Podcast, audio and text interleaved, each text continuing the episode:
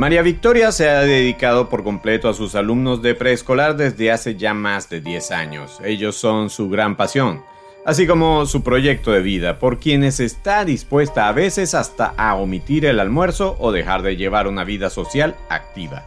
El entusiasmo de María Victoria ha disminuido recientemente porque en una ocasión cuando se sentía algo mareada, le tomaron la atención en una farmacia y encontraron que la tenía un poquito elevada. Tensión alta.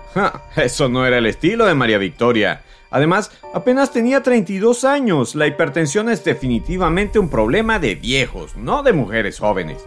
Por si las dudas, decidió comprarse un tensiómetro digital y así garantizar que todo estuviera normal. Además, ¿qué tan difícil sería tomarse la tensión arterial?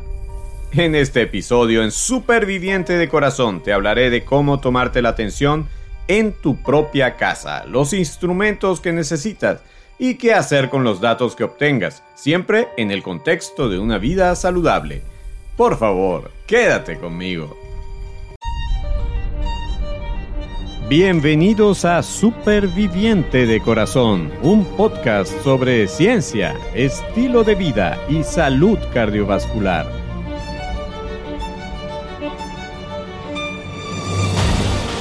Soy tu anfitrión, Enio Sánchez Brososki, fisioterapeuta cardiovascular y escritor.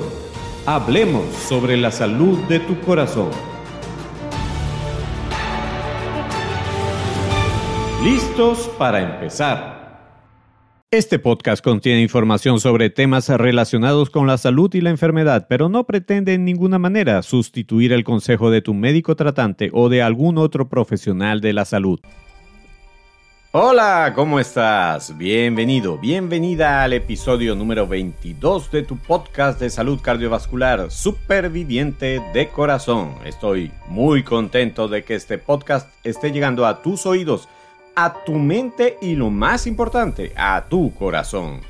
Como te comenté en el inicio, hoy te voy a hablar sobre cómo te puedes tomar la tensión arterial por tu cuenta. Antes de hacerlo te cuento que ya en otro episodio hemos tocado el tema de la tensión arterial y lo que esto significa. En una entrevista con el doctor Vladimir Uyauri conversamos un poco sobre la tensión arterial.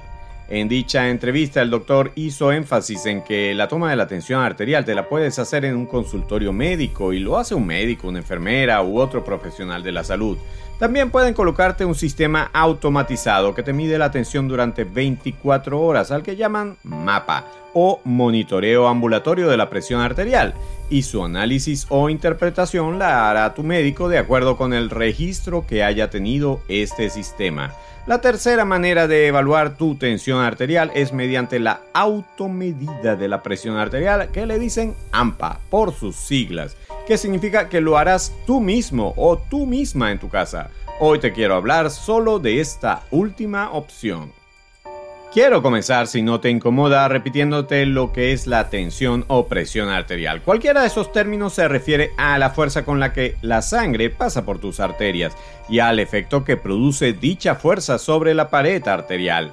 Por cierto, esa presión está relacionada directamente con la fuerza con la que tu corazón bombea la sangre.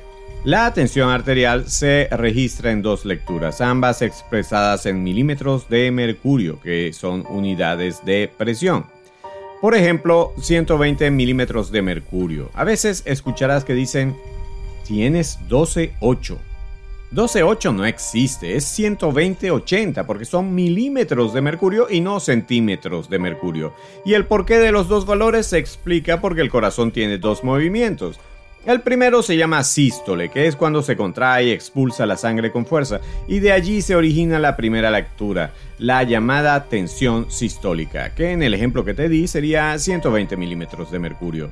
El segundo movimiento del corazón es la diástole, que es cuando se relaja y la válvula que separa al corazón de las arterias se cierra. Es en ese momento que la presión de la sangre baja en las arterias y se origina la segunda lectura o tensión diastólica que en el ejemplo que te di sería de 80 milímetros de mercurio. Así las dos lecturas son dos presiones distintas, la sistólica y la diastólica.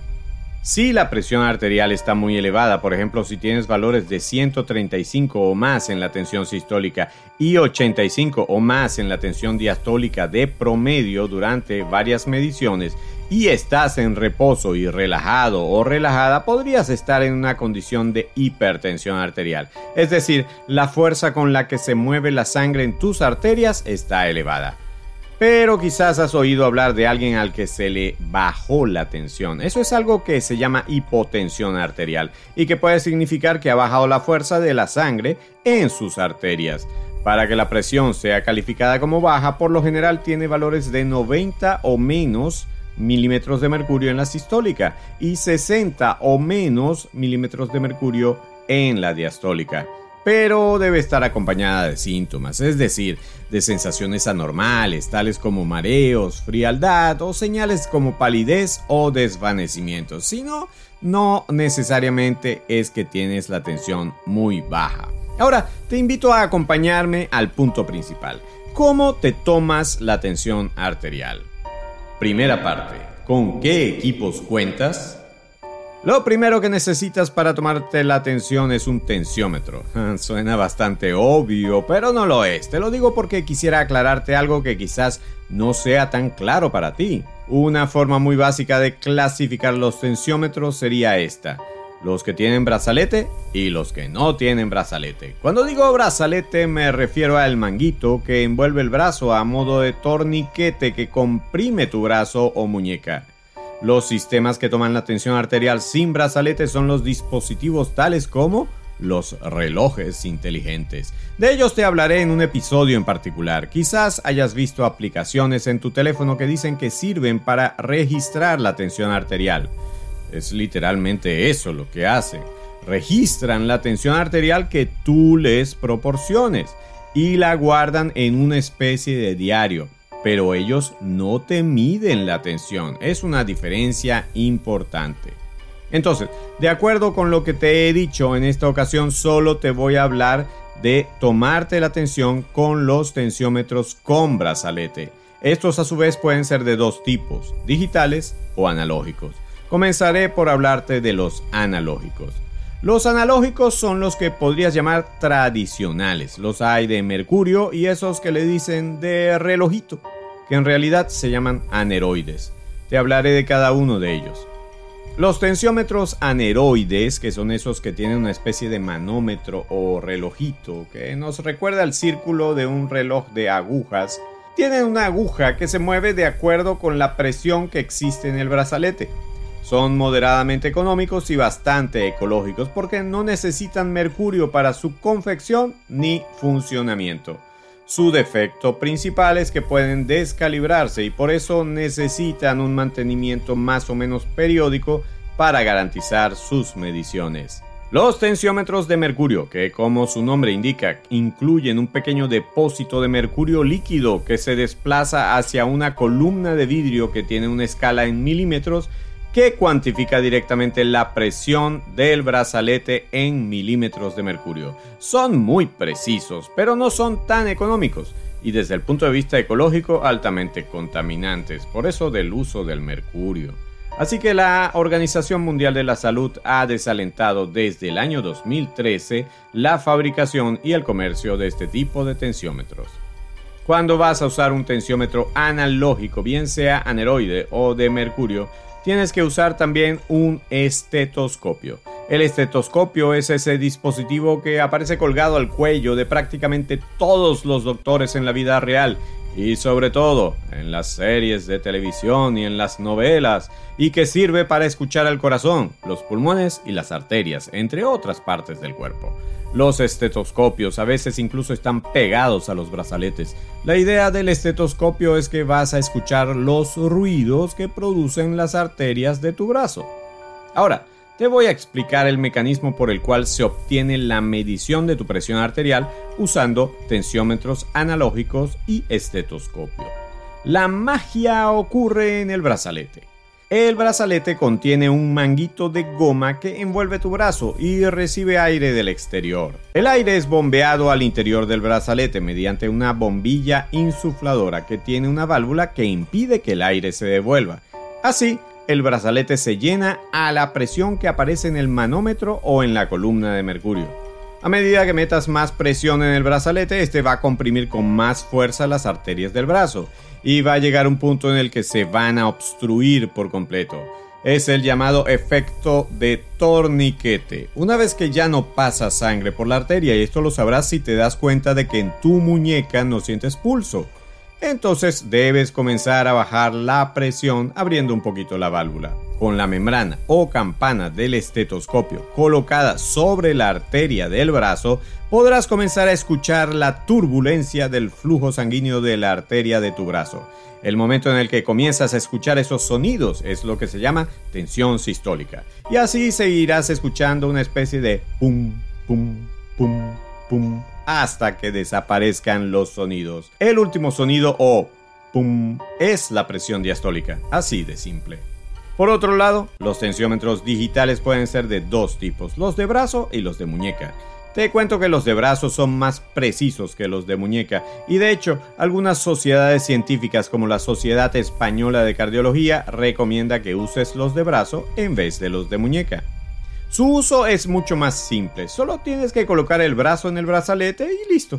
En algunos modelos tú mismo tienes que insuflar la bombilla. En los más recientes todo es automático. Solo tienes que presionar Start y dejar que la máquina haga todo sola. No hay bombilla, ni válvula, ni estetoscopio que tengas que controlar. La información de tu medición aparece en la pantalla. No tienes que hacer más nada. Segunda parte. ¿Cómo te tomas la tensión? Antes de explicártelo te preguntaré, ¿para qué quieres tomarte la atención? La respuesta puede ser múltiple. Puedes hacerlo para saber si tienes hipertensión arterial. Otra posibilidad es para controlarte la tensión con cierta periodicidad. Otra respuesta es para saber cómo responde tu presión después de un tratamiento médico o durante un programa de entrenamiento físico. Quizás también lo hagas por curiosidad. Las instrucciones de hoy enfatizarán en que quieres descartar que tienes hipertensión arterial. El primer paso que debes dar, prepárate para tomarte la tensión arterial. Así es, tienes que prepararte. No fumes, no tomes bebidas con cafeína, ni hagas ejercicio dentro de los 30 minutos antes de medir tu presión arterial. Vacía tu vejiga, o sea, ve al baño y asegúrate de tener al menos 5 minutos de descanso tranquilo antes de las mediciones. Segundo paso, siéntate en una posición correcta. ¿Qué es posición correcta? Asegúrate de estar con la espalda recta y apoyada en una silla de esas de comedor. No te sientes en un sofá que te hundes y es difícil que estés en una buena posición allí. Tus pies deben estar bien apoyados y planos en el suelo y tus piernas no deben estar cruzadas. Si te vas a tomar la atención tú mismo o tú misma, mide la presión en tu brazo no dominante para poder usar tu mano dominante para colocar correctamente el brazalete. Tu brazo debe estar descubierto y apoyado en una superficie plana como una mesa con la parte superior del brazo a la altura del corazón. Asegúrate de que la parte inferior del manguito o brazalete la coloques directamente por encima de donde se dobla el codo. Apoya tu antebrazo sobre la mesa o en una superficie plana. Puedes revisar las instrucciones de tu tensiómetro para ver una ilustración. Tercer paso. Si tienes un tensiómetro analógico después de colocado el brazalete, cierra la válvula y llénalo de aire hasta que no pase más sangre de tu brazo a tu antebrazo. Podrás sentir que no hay pulso en la muñeca o llenarlo aproximadamente hasta 200 milímetros de mercurio para no estarte tomando el pulso. Coloca la campana o membrana del estetoscopio sobre la parte delantera de donde se dobla el codo, hacia el lado de tu tórax. Ve liberando el aire del brazalete y escucha cuando aparece el primer sonido que como ya te dije es la presión sistólica. Reconoce en qué momento deja de escucharse el último sonido y esa es tu presión diastólica. Luego deja salir todo el aire del brazalete y retíralo de tu brazo. Si tienes un tensiómetro automático o digital, solo coloca el brazalete, prende el equipo, presiona el botón de inicio o Start, espera que la presión suba y luego baje y registra la presión que aparece en la pantalla. Cuarto paso. Si quieres descartar o confirmar hipertensión, debes realizar estas mediciones dos veces en la mañana, separadas al menos por tres minutos entre medición y medición, antes de haber tomado los medicamentos antihipertensivos, si es que los tomas. Luego en la noche repites dos mediciones separadas al menos tres minutos entre una y otra justo antes de dormir. Este mismo proceso lo debes repetir al menos tres días de forma consecutiva y puedes llegar hasta un máximo de siete días para descartar hipertensión. Esos gatos lo guardas en un diario y ese diario puede ser un diario de esos electrónicos o en un cuaderno. Si lo tuyo es simplemente controlar tu tensión, es suficiente con una medición matutina y una medición nocturna. Incluso puede ser en días no consecutivos. Y si lo que quieres es medir tu tensión durante tu programa de entrenamiento, es ideal que lo hagas durante el ejercicio. Aunque no siempre esto es fácil, tendré que dedicar un episodio para explicarte más o menos cómo puedes hacer. Quinto paso, ya te dije, lleva un diario de tu tensión arterial. El mismo puede ser físico o virtual. Para eso sí puedes usar esas aplicaciones de tu smartphone que dicen que registran tu tensión arterial. Allí anotas todas las presiones que te has tomado y ese mismo diario se lo llevas a tu médico tratante. Tercera parte. Algunas observaciones adicionales. Si tienes una tensión arterial superior a 180 de sistólica o 120 de diastólica, tienes que tomarte de nuevo la tensión. Si sigue alta por encima de estos valores, es posible que tengas una crisis hipertensiva.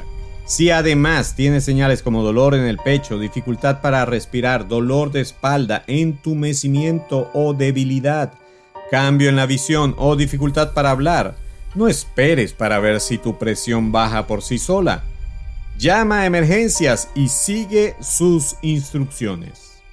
Una sola lectura alta no es una causa inmediata de alarma. Si obtienes una lectura leve o moderadamente más alta de lo normal, tómate la presión arterial por segunda vez y anota los resultados de las dos mediciones. Consulta a tu profesional de la salud para verificar si hay un problema de salud o si puede haber algún problema con tu tensiómetro. Un tercer dato adicional, las personas con fibrilación auricular u otras arritmias podrían no ser buenas candidatas para tomarse la tensión en su casa con los tensiómetros digitales. Se han realizado varios estudios para determinar cuál es una variación normal entre el brazo derecho e izquierdo. En general, cualquier diferencia de 10 milímetros de mercurio o menos se considera normal y no es motivo de preocupación. Una medición de la presión arterial es como una fotografía. Solo te dice cuál es tu presión arterial en ese momento. Un registro de lecturas tomadas a lo largo del tiempo proporciona más información, que es así puede ayudar a tu médico a tomar las mejores decisiones. Espero que esta información te haya sido de utilidad. Te invito a seguir con el pensamiento del día. Pensamiento del día. El pensamiento de hoy es del filósofo, escritor y moralista Jean de la Bruyère. Dice así, de las dificultades emergen los milagros. Te lo repito, de las dificultades emergen los milagros. Para reflexionar. Estoy seguro de que no necesitas de un filósofo del talante de la Bruyère. Qué mal francés. Para reconocer que las dificultades más terribles son las que permiten que aparezcan soluciones que parecían imposibles desde cualquier perspectiva. Seguramente me podrías relatar algunos episodios de tu vida que calificarías de milagros por la forma y en el momento en el que se presentaron. Pero esos milagros no habrían tenido lugar de no haberte encontrado tú en un momento oscuro y asiago. Es así. No necesitas milagros si no tienes situaciones que te colocan al límite, al borde del colapso. Y si has tenido una enfermedad cardíaca, es más fácil que tales experiencias te hayan puesto en una situación en la que clamas por un milagro. El punto que resalta del pensamiento de la Bruyère es que las grandes soluciones no existirían si antes no hubiera problemas que las ameritaran. La vida está llena de vivencias y las vivencias son las que te hacen saber y sentir vivo o viva. Saludos. En esta oportunidad te quiero saludar a ti que me escuchas fiel y consecuentemente desde Argentina. Sobre todo, después de la entrevista con el Dr. Bornancini, el público argentino nos acompaña en este esfuerzo por llevar un mensaje científico e inspirador a quien quiere ser un o una superviviente. Por eso te digo a ti que nos escuchas desde Argentina. Gracias por escucharnos y saludos de corazón a corazón. En resumen, hoy te presenté algunas instrucciones, sugerencias y pasos para que puedas tomarte la tensión arterial en tu casa, sobre todo con los tensiómetros de brazalete. El control de tu tensión arterial sigue siendo una de las estrategias más importantes para prevenir enfermedades cardiovasculares y cerebrovasculares. No las subestimes. Es todo por hoy. Para otros episodios espero contar de nuevo con el privilegio de tu atención. Hasta entonces, superviviente de corazón.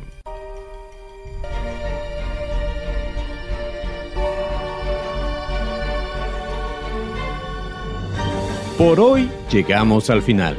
Gracias por tu amable atención. Si te gustó este episodio, suscríbete y descarga otros episodios. Síguenos en nuestras redes, comparte el podcast con otras personas y si quieres, califícanos con 5 estrellas. Eso es de mucha ayuda en esta labor. Busca más información y recursos en nuestra página web www.super-viviente.com. Recuerda que superviviente son dos palabras y super lleva tilde. Hasta el próximo episodio, donde seguiremos hablando con fundamento sobre la salud de tu corazón.